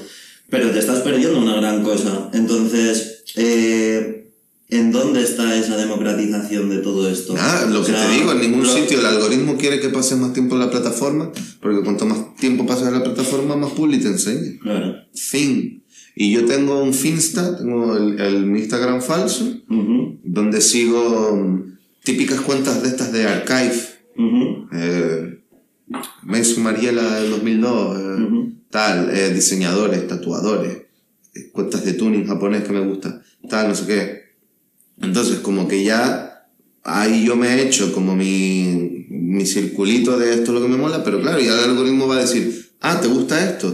Te va a enseñar más de esto, Claro. para que pases más tiempo en la plataforma. Entonces, nunca voy a descubrir cosas nuevas. Claro. Las cosas nuevas las voy a descubrir como antes de internet, saliendo a tomarme una cerveza contigo y tú decirme, eh, guay, tronco, ¿te has chanado lo último de...? No, Kike, no, ¿qué es eso? Mira, oh, qué guapo, lo voy a seguir. ujú. Entonces el algoritmo dice, hostia, el hijo puta descubrió una cosa nueva, voy a modificarlo para enseñarle ahora eso. Entonces, como que es una involución. Si Internet antes era para compartir, para descubrir, para tener un ágora, un foro común, donde la gente pudiera compartir cosas, hablar, y no, pues ahora es todo lo contrario, es como me estás poniendo muros de cristal, como en los videojuegos, cuando el mapa ves que sigue pero no puedes caminar más. Es como cabrón, entonces ahora tengo que salir a la calle, en plan, ya in- internet no me sirve como herramienta, tengo que salir a la calle para a- hablar con ellos y ellos enseñarme marcas nuevas de moda. Tengo que hablar contigo para tú enseñarme música nueva. Tengo que hablar con, eh, hablar con ellos anoche y enseñarme música rap portugués nuevo y, y contarme quién es el pegado aquí. Sí. Porque si yo no les pregunto a ellos quién es el pegado aquí, Te va a salir lo mismo. ¿no? ni Spotify me lo va a enseñar, ni Instagram me lo va a enseñar. Tal cual. So, ¿cuál es la democratización y cuál es la evolución? Por eso digo lo de, digo lo de antes. Yo creo que Meta no va a funcionar. O sea, Meta, los metaversos no Pues van a está guay que digas eso, ¿sabes? Porque ahora mismo tú, o sea, haz- haz una entrevista, cualquier artista, el futuro, tal, no sé qué. O sea, el, el, el discurso es ese, ¿sabes lo que te digo? Estamos abiertos a eso, a que la noticia es fulanito se, se compró un gorro Gucci. ¿Viste la noticia esa? Un gorro Gucci que se vendió por 25.000 pavos o algo así, no me acuerdo cuánto fue. Eh, una burrada. En el metaverso, o sea, ese gorro no existe, bro. ¿Sabes lo que te digo? Pero el pibe entró con su personaje en una tienda Gucci del metaverso y compró ese puto gorro por 25.000 pavos, tío. Y esas cosas están pasando, ¿sabes? Y eso preocupa, ¿sabes? En plan, porque es una realidad que estamos viviendo. Y, y que conecta mogollón con, con todo esto que estamos hablando de inteligencia artificial, algoritmos, llámalo X, que nos manejan. Al final sí que es verdad que si tú quieres descubrir algo está en la calle, Claro. pero cada vez nos tienen menos en la calle. No, de hecho, pero- la- nos tiramos dos años con un acceso a la calle muy... Restringido. Me explico. Y esto, si tú lo piensas hace 20 años, tío, habría sido muy jodido. La peña no habría No. reaccionado igual a que te digan quédate en tu puta casa, ¿me explico? O sea, es, es, es un- una bola que se está haciendo más grande y nosotros Claro. estamos Pero tío, muy metidos en piensa, tú y yo, tú y yo nos llevamos una edad, pero Todo esto es que, por ejemplo, yo no sé cómo lo ves tú, no sé cuál es tu relación con los medios, tampoco hablábamos antes que no te gustan las entrevistas, que estás hasta la polla, pero... O sea, hay medios que ya no son ni tan importantes, ¿no? Yo hace un mogollón que no, no, no me informo por, por medios especializados. los medios especializados en España ahora son los chavales. Exacto, por ahí voy. O por una persona que sigues en Instagram que sabes que tiene X criterio que se asemeja al mío o qué tal, pero al final esa es tu fuente. O sea, no, no voy a Rock Deluxe, no voy a, ¿no? a la Rolling, me la suda quien sea el top 50 de la Rolling, ¿no? Y me suda la polla eh, la review que haga. eh, Bueno, ahora con Jack Harlow, que no sé qué que le revista dieron un le- 2,9. Pizza, ¿no? Un 2,9. No me escucha el disco, no entro, pero bueno, eh, pues aburridito. sí, ¿no? Sí, el no rap- Sale Drake. Es que, su, es que su primer álbum fue muy bueno, cabrón. Y el segundo, las producciones están guapas, pero las letras. ah. Pero sí, que, me- que yo no quiero ya eso, cabrón. O como. Cabrón, una portada, cabrón. ¿Para qué quiero una portada? Me, la me, me hago una portada con Woody. Me, Woody paga la portada. Salgo empiquetado de Woody. Un día entero de shooting, mua, maqui este, pelo, los fitting, los dos días anteriores, eh, elegir las fotos, retocarla. Sale, la va a ver mi madre. Porque, porque se la voy a enviar yo. No, y lo cojonudo es Porque que se la voy a enviar yo. Y lo cojonudo es que luego se moverá más en, en, en las redes. O sea, quiero decir, al final volvemos otra vez a lo mismo. Tú subirás una serie de fotos igual de ese shooting a tus redes y funcionará. Pero lo que es el artículo y todo eso no va a tener esa repercusión. Al final nosotros somos una marca de ropa y estamos haciendo aquí una charla. No tendríamos a priori que, que, que meternos No, en este que- mundo, pero cada vez más está todo... Y que es como, bro, eh, no sé. Pero tú, ¿por qué estás aquí? O sea, quiero decir, nosotros somos goodies, ¿no? Y, y te ofrecemos hacer una charla. Porque puedo hacer lo que a mí me da la gana. Y porque la gente a la que va a llegar esto es gente a la que le interesa. Y a, al, al, al- a nivel business es el público objetivo al que yo quiero llegar. A nivel personal es porque me lo va a pasar bien y porque va a ser distinto y va a ser una propuesta nueva. Pero es como con todo, rollo. Oye, Carlos, tenemos que hacer las fotos de tu disco nuevo, del merch nuevo, del no sé qué. Yo no quiero al cabrón este que tiene cinco editoriales. Yo, enséñame el Instagram. Claro. No, pero es buenísimo porque tiene editoriales. Tiene contactos con No, claro, tiene- con- conoce, conoce a no sé quién, conoce a...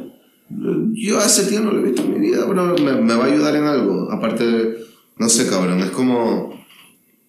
Es como que tengo una canción con Recycle J eh, que todavía no ha salido, eh, que digo, eh, Anita, eh, Anita es Anita Sotillo, la pareja de Recycle, estilista, modelo, Anita es la puta.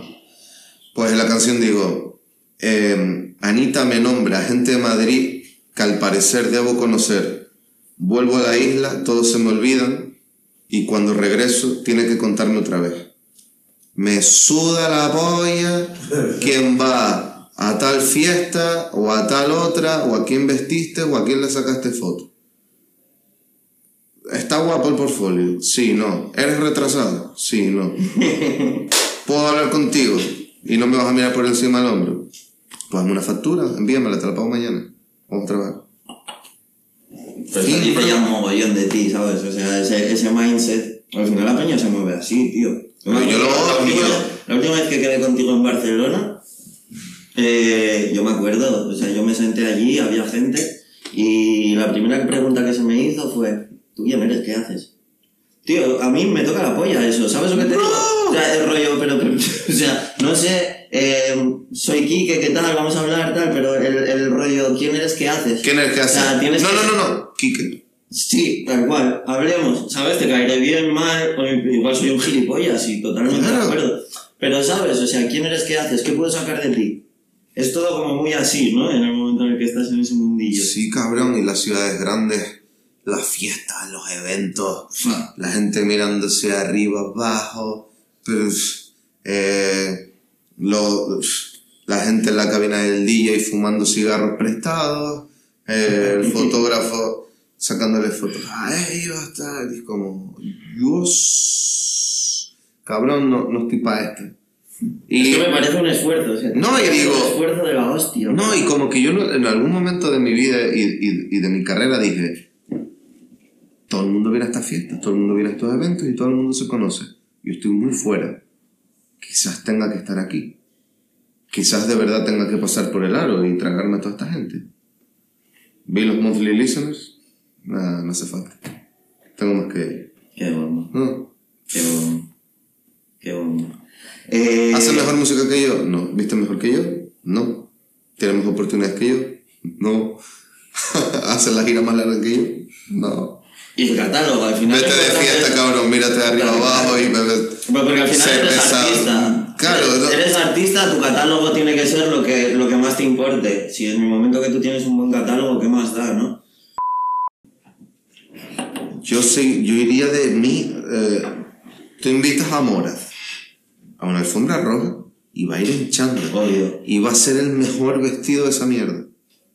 No, porque Mengano va con Tom Ford. Moraz va en chándal, cabrón. Te folló el culo. Va mejor. Va él, va- cómodo. Va él, bro. Va, va bien y va bomba. Y al final que lo que necesitas es que se hable de ello pues se va a hablar, o sea, obviamente. Claro, también va a ser disruptivo lo que dijiste. Disruptivo. Va- eh, yo no, no- nunca me he invitado a una mierda de esas, nunca he tenido que ir a recoger un premio. Si en algún momento ocurre, que Dios quiera que sí, yo voy a ir yo. Yo voy a ir yo. yo no, no voy a ir dando el cante, ni voy a llevar una pieza de pasarela loca, Ujú. que no me pueda ni sentar en la butaca porque estoy incómodo, Ujú. y pasando calor y... Es la de la Kim Kardashian, ¿no? Con el vestido este de Claro, la cabrón, es que- No me lo puedo ni abrochar, pero... No me lo puedo ni abrochar y bajé 16 pounds en dos semanas. ¿Cuántos son 16 pounds? ¿8? no sé, pero da 8 igual. kilos, o sea, 8 kilos. Sí, por ahí. ¿Cómo vas a perder 8 kilos en dos semanas? Es heavy, es heavy. No, bro, no, no, no. No sé, cabrón. Es. Yo a veces me acuerdo con todo esto, tío, no, no sé si viste Zolander, tío, la peli esta de chorra Eh, este hijo de puta. De- Adam Sandler, Adam- es el protagonista. Adam Sandler, creo, y el rubio este, no sé cómo se ¿Es llama. Adam Sandler? Solander. Solander es Adam Sandler. Es que me los confundo. O es el Ben Stiller. Ben Stiller. Ben Stiller, ¿no? Eh, no la he visto, sé qué película es como de como Pero de alta costura. hace años, tío. 20 años, bro. Sí, película pero esa 20 mierda tú te la ves hoy y dices, ojo, ¿sabes? O sea, ¿Sí? sí, porque al final tiene mucho que ver, ¿no? O sea, hablan de esa mierda, de la superficialidad de, de, de todo, ¿sabes? Y, y es heavy. Eh, ahora que hablamos de pelis, me molaría saber un poco, pues eso, qué, qué estás viendo a nivel series o pelis Hostia, que cabrón, yo- tal. Estoy viendo Ozark ahora. Me dijiste ayer, tengo que vérmela. Mm, está guapa, ¿eh? No, cuando salió no la vi porque dije, yo, chiquito refrito de Breaking Bad. Pero no, no, está guapa. Y ella terminó Ok. um, las cuatro temporadas. Y ya está. Sí, y pelis, bro. Yo es que cuando consumo entretenimiento, juego videojuegos, veo pelis y tal, yo lo que quiero es evadirme un poco. Quiero entretenerme y evadirme y... Entonces, no voy a pagar filming nunca en mi vida. Yo lo pago. Pero porque tú eres un cultureta. A mí me gustan los blockbusters. O sea, joder, yo qué sé, la última de Spider-Man es difícil tragártela entera. Pero me gustan eso, los blockbusters que están guapos y que tienen un pelín de profundidad sin volverte loco. Y que puedes ver después de cenar tranquilo, rollo Nolan. Logra eso, logra que la peli tenga profundidad sin volverte muy loco y que sea entretenida. Y... Pero sí, cabrón, me encanta el rollo palomitero. Yo fui al estreno de Bad Boy 3 Ok. y orgulloso. Y yo estaba el primero en la cola con A Todo Gas, Hobbs y Shawn. Ahí estaba yo con mis colegas. Y cuando fui a ver con mi amigo Gonzalo y con mi amigo Brito Megalodón, y salió el segundo, y salió el segundo Megalodón, me levanté de la butaca y hice así. Peliculón, papá. Yo necesito ese tipo de estímulo. Vale. Necesito estas cositas, ¿sabes? Sí, sí, así. Plan brutal, bro. Dos megalodones, ya está. Esta, esta va a ser una de No mis películas favoritas de mi vida. Qué Sí, bomba. sí, sí, sí, me encanta. Qué bomba. O sea, que tampoco buscas ahí un super... No, a ver, me, me gusta de todo, yo qué sé, tío. Pero yo creo que lo más cultural o lo más cinéfilo, entre comillas, que he visto en los últimos años fue el biopic de Freddie Mercury. Ok. y eh, Perdida y tres carteles a las afueras, se llama, creo, tres, tres carteles a las afueras. Y ya está. A mí, dame rollo guapo, peleas, explosiones. Blockbuster, lo que decías, ¿no? Sí, cabrón. Bueno, antes decías que jungla de cristal, todo eso. Me flipa, bro. Ok, ok. Yo no quiero pensar cuando consumo entretenimiento. Por eso, ¿te acuerdas anoche en el Uber cuando estábamos hablando? Ujú. Eh, Mr. Moral and the Big Steppers. Sí. Vete para el carajo, cabrón. En plan, tío, es aburrido. Quería que habláramos un poco también de música así actual. Y me mola que lo saques tú. o Tío, sea, pues, un coñazo de álbum. Tío, rapeas increíble. El nivel de producción es increíble. ¿Cómo haces esa mierda tan larga y tan coñazo, cabrón? Tienes todas las herramientas y has tenido cinco años. Pero una movida densa que acaba siendo top 3. Es el peor álbum de Kendrick. Pero me- pero me- es el peor álbum de Kendrick de su catálogo. Y el juego está tan seco que es el mejor álbum del año. Ahí estamos. Entonces, Eso yo lo que digo es que lo que te dije, lo mismo que te dije en el Uber anoche, te lo voy a decir ahora. 2022, tengo 28 años, yo no me puedo comer un álbum de 22 tracks de Future hablando de que se fue a puta. Tampoco me voy a comer un álbum de tú siendo artista y poemas y jazz y tocar la batería con las escobillas. Dame un rollo entre medio. Yo siento que los álbums tienen que tener un pacing, tienen que tener un ritmo, Ujú. al igual que las películas. Dame ahora la canción lenta, ahora dame eh, la canción de Turn Up, ahora cuéntame un poco de tu vida. ¿Qué has hecho estos cinco años?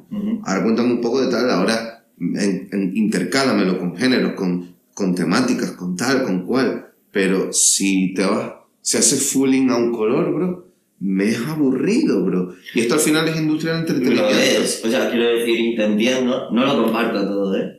Está bien, está bien. Pero, pero lo entiendo perfectamente. Y es arriesgado que tú, siendo Kendrick Lamar, decidas sacar ese álbum. No, no es arriesgado, es todo lo contrario. Es su zona de confort. Me dieron un Pulitzer. Todo el mundo me ve como el negro Bueno, consciente. sí, estoy en Harvard, en plan, sí. Todo el mundo ve como el negro consciente, con conciencia política y comprometido con la situación de mi. de mi. Lo que se espera es esto. Lo que se espera de mí es esto. Cabrón, yo no te digo que, que eso, que te hagas un álbum super mainstream y tal, pero mandale un email a Metro Booming que te mande un par de bases. Mínimo hace un humble, ¿no? Mínimo hace un humble, un... un, un- Claro, un alguito, papá. Yo no voy a, yo no voy a estar. Yo estoy en el coche fuera de la discoteca y hay tres pibas aquí y voy a enroscar un tema en el que hablas de tu relación con tu padre. Ya. Vete a tomar por culo. Ya. Sí. Ayer, ayer en el taxi hablamos de esto y hablamos de, hablamos de Drizzy, que es una cosa que tenemos muy en común tú y yo. Drake, Man Like Drake. Claro. Eh, también me parece un buen melón para abrir, en plan de... Es una persona que sus dos últimos discos, desde mi punto de vista, dan para hablar. CLB es malo. Sí, es fuego, pero es fuego viejo. Ok. Yo siento que CLB son canciones que tenía hechas así. Porque se nota, bro, la producción y todo. Es fuego viejo. Y el álbum este nuevo de como de house, bueno, Sí, un poco houseette, un poco dance. A mí me mola, bro, pero es lo que te dije anoche. Yo siento que lo comunico mal. Porque él lo comunicó como mi séptimo álbum de estudio. Algún de verano. Mm, si lo comunicas como que es mi mixtape de verano y traigo estas vibras, Mm. la gente se lo come mejor. Charlemagne decía ayer que, que es un... Música de álbum- ascensor, música de lobby, de música de lobby, lobby de de- hotel. Ya. De los vídeos. Pero también Charlemagne. Yo tampoco sé a qué a qué hoteles van. Claro, claro, claro. O sea, no, no me lo imagino. ¿no? Claro, pero y Charlemagne es un gente. Pero. Sí, sí, sí, sí. Pero me refiero a eso, o sea, la peña... Ayer lo hablábamos, la peña está hablando o bien o muy bien, o lo está hiteando a saco. A mí me encanta, a pero saco. a mí me encanta, pero lo comunico mal. Porque yo también cuando leí, en plan, estábamos cenando y llegué con Carmen a la habitación, encendí el móvil, no tenía batería, y digo, séptimo álbum de estudio. Yo... Y vi que el primer comentario era de Carnage poniendo, eh, mejor álbum de dance de la historia. Y digo, ¿de dance? Verdad. Entonces como que yo ya fui preparado.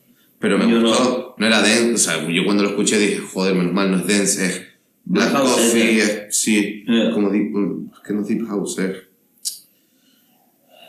Sí, no, pero, o sea, quiero decir, a mí me pasó lo contrario. Me levanté y me encontré el disco. Y no, no había tenido ninguna interacción antes de... Ni sabía que salía ese disco. Simplemente me levanté y estaba afuera. Y me lo puse. Y no me esperaba a Drake. en Claro, porque tú te esperas o- que rapee, luego te esperas la balada, luego te esperas Te el- esperas a Drake. Ah, Drake. Exacto. y tienes que 12 Passion Fruit, no Passion Fruit. Ah, Están, para mí son mejores que Passion Fruit, están mejor producidas y traen cosas Las guapas. producciones creo que son la bomba. Así Sí, cabrón, y traen cosas guapas a la mesa y nuevas. Eh, pero sí, yo siento que lo comunico mal. ¿Y tú crees que ahora la, la, la movida va por ahí? O sea, por eh, electrónica, EDM, house. Porque si miramos, Cabrón, si miramos, incluso Bad Bunny ya va teniendo sus temitas. Claro, hablábamos, a- o sea, antes el club era hacer música para strippers, ¿no? En plan, rollo, a tuerquedar, mover el culo, tal. Atlanta sí. era el club. Pero ahora el club es un poco más Europa, ¿no? En el sentido house o Detroit o. No, no, no, no, no, yo creo que sí que es una ola nueva. Eh, The Weeknd, The Weeknd está haciendo electrónica. O sea, The Weeknd está haciendo yo creo que es una ola nueva y un popular opinion, Marsella ha tenido que ver. Ok. Eh, pero la calle va a estar... De Marsella, porfa. Jul, Ok. Moraz. No hay más que explicar, bro. Ok. En plan, tú, bro, tú eres un latino, te levantas y dices, ay, hoy es domingo, el jueves saqué mi álbum. ¿Cómo va el top 50 de España? Uno, Mora. No sé quién es. Tres, Mora. No sé quién es. Seis, Mora. Es verdad. es No sé quién es. ¿Quién es, quién es Mora? Es un grupo. Entra. Te ves un niño Arby con toda la cara de malandro y que hace esa música y dices, Es fuerte, es fuerte. No, imagínate un puertorriqueño viendo esa mierda.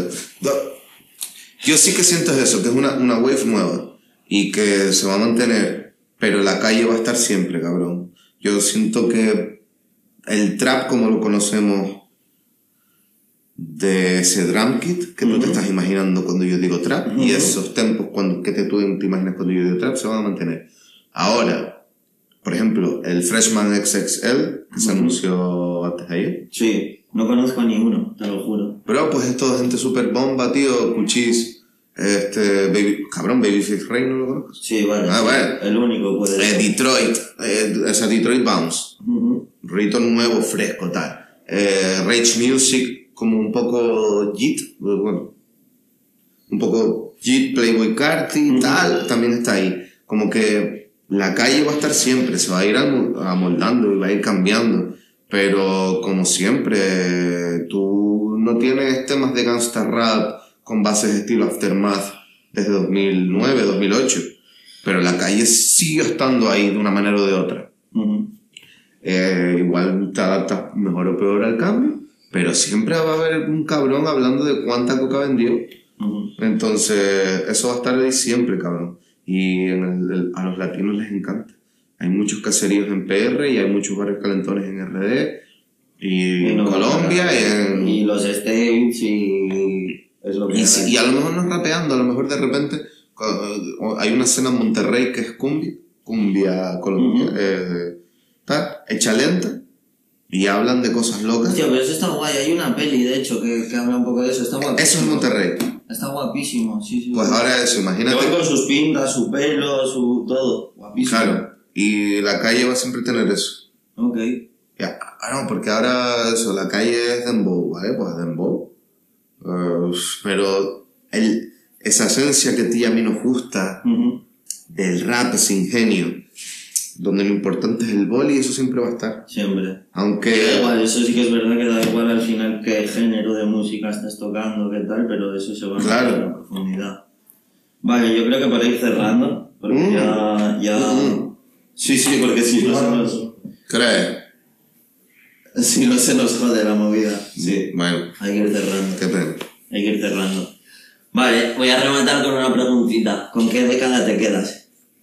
Quiero que me digas una década, un momento de música, un- una década en la que en la que tú te encuentras cómodo. Con la música, 2000. con la mu- 2000, 2000. Los 2000, ¿Por qué? porque es la polla. Eh, cabrón, el R&B bomba, el rap bomba, el, el, los pantalones baggy, las era, La gorra plana. ¿no? Sí, sí, sí, sí, estoy totalmente de acuerdo. Simplemente quería saber. Que a mí los 90 me cogieron, en plan, cuando la nostalgia de los 90 y tenía 18 años, yo no viví nada de eso. Claro. Yo, escu- yo escuché Ilmatic con 16, con 17. Pero a mí me tocaba de lejos esa mierda. Y de los 2000, que, o sea, por ejemplo, ¿qué es lo primero que se te viene a la cabeza de, en plan, de Si te lo digo, si te lo digo te ríes. A ver, Eh, Cisco. Cisco, ¿No te acuerdas de Cisco? no es bispo. Pues Cisco tenía una canción que se llamaba Thong Song, la canción del tanga. Ok. Let me see that thong. Me gusta, cabrón. Snoop Dogg en Río, en la favela, con Farrell. El yoga bonito, el anuncio de Danet. Hostia, ya ves. tú. Cabrón, es es que es todo, cabrón. Ya, ya, ya, es ya, ya. todo. Del 2001 al 2008, 2009, 2009, es todo brutal. Y lo mejor de los 2000 sale en 2008. Con, para mí, con el Da Carter, el Hostia, pero claro. que tienes Lollipop, tiene... Eso fue, eso fue disruptivo. Espera, Da Eso sí fue Carter, disruptivo. Da Carter 3 2008. Sí, por ahí. Sí. Sí, sí, sí. Sí, sí, sí, sí. No, eso es- obviamente es un discazo. Vale, eh, nada, vamos a ir cerrando. Eh, antes estábamos hablando, vale, última pregunta un poco... Antes estábamos hablando de que el mundo se va a la mierda. Sí. Vale, ¿tú crees que se va a acabar el mundo, tío? Como tal. Que, Es pa- una- que es para ti acabar el mundo. Ah, amigo, es eso. O sea, porque la peña habla, ¿no? De tal, se acaba el mundo. Eh, ¿Se acaba el mundo como tal o simplemente cambia todo como lo conocemos? Para ti, ¿qué va a pasar? ¿Cuál es? Mm, el mundo no acaba, bro. El mundo coge camino, cabrón. Si ahora hay una guerra nuclear y todo el mundo se va para el carajo, menos 20.000 personas en todo el mundo, la vida coge camino. Eh, las películas catastróficas, catastrofistas mejor dicho, la gracia que tienen y el por qué dan miedo y el por qué te sales del cine un poco trabado, es porque es de repente. Porque hay una ola gigante, porque hay un Sí. meteorito, porque Meteorito. hay una pandemia, o porque, arriba. O porque hay una pandemia o no sé qué. El fin del mundo, cuando ocurra, si ocurre, va a durar mucho tiempo, va a ser una degradación muy lenta de todo lo que está vivo. Ujú. Lo que está pasando, pero, Está pasando. pero que no es. Ponte- Hoy estamos vivos, mañana estamos muertos. Ponte en la situación de que se acaba, ¿vale? O sea, hay un meteorito, está viniendo, se va toda la mierda y te dicen mañana, chao. Mañana estamos muertos. Mañana, chao. Tienes la opción de elegir cuál va a ser tu última comilona, tío. Menú, primero, segundo, postre. Vale. Esta es la pregunta heavy de la entrevista, ¿vale? Por eso es la última, en plan... Vale. De entrante, Ok. Vale, entrante, primero, segundo y postre. no. Yo voy a tener de entrante eh, pan de cristal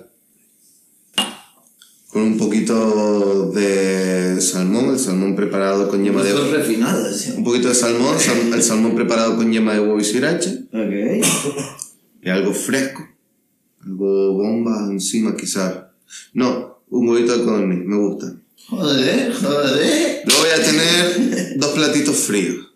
Voy a tener un gazpacho de mi abuela, lo Ok. primero. Y luego voy a tener maquis, variaditos.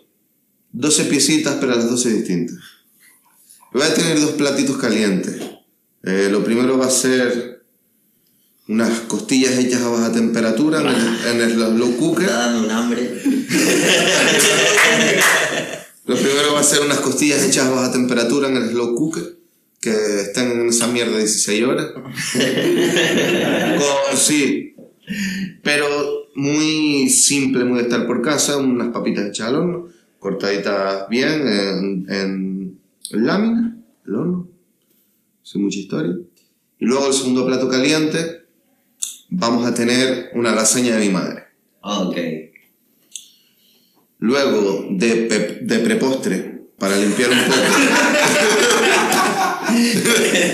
para limpiar un poco, eh, un sorbete de menta con jengibre, porque me gusta cambiar. Joder, tío. Te me has vuelto en sibarita. Y luego, y luego dos postres, Vale. cortitos. Eh, una tarta de piña de mi madre también. Ok. Y un mousse de chocolate cagollo. Ok. Que me sale increíble. Te vas a cocinar, ¿eh? Te queda... Tú sabes que mañana la palmas y te pones a cocinar. Exacto. Mientras estoy cocinando, eh, mi novia que hago un hummus que le sale de puta madre, le encanta el rollito cena de picoteo, seguro que ella selecciona unos embutidos que están buenos. Y ya para el final de todo, después de los postres, quizás me tomaría eh, un Capitán Kid eh, con un chorrito de limón, una piedrita de hielo y me fumaría una señorita de La Palma, un purito chiquitito de La Palma. Vos. Y así en el balcón hasta que llegue el meteorito. Hasta que llegue el meteorito. Sí. Hasta que te toque ya en plan Sí. del choca. Sí. Vos. Pues brother, un placer, tío. Salud. Yes. Es que te- Rap. Lo tenemos, chavales.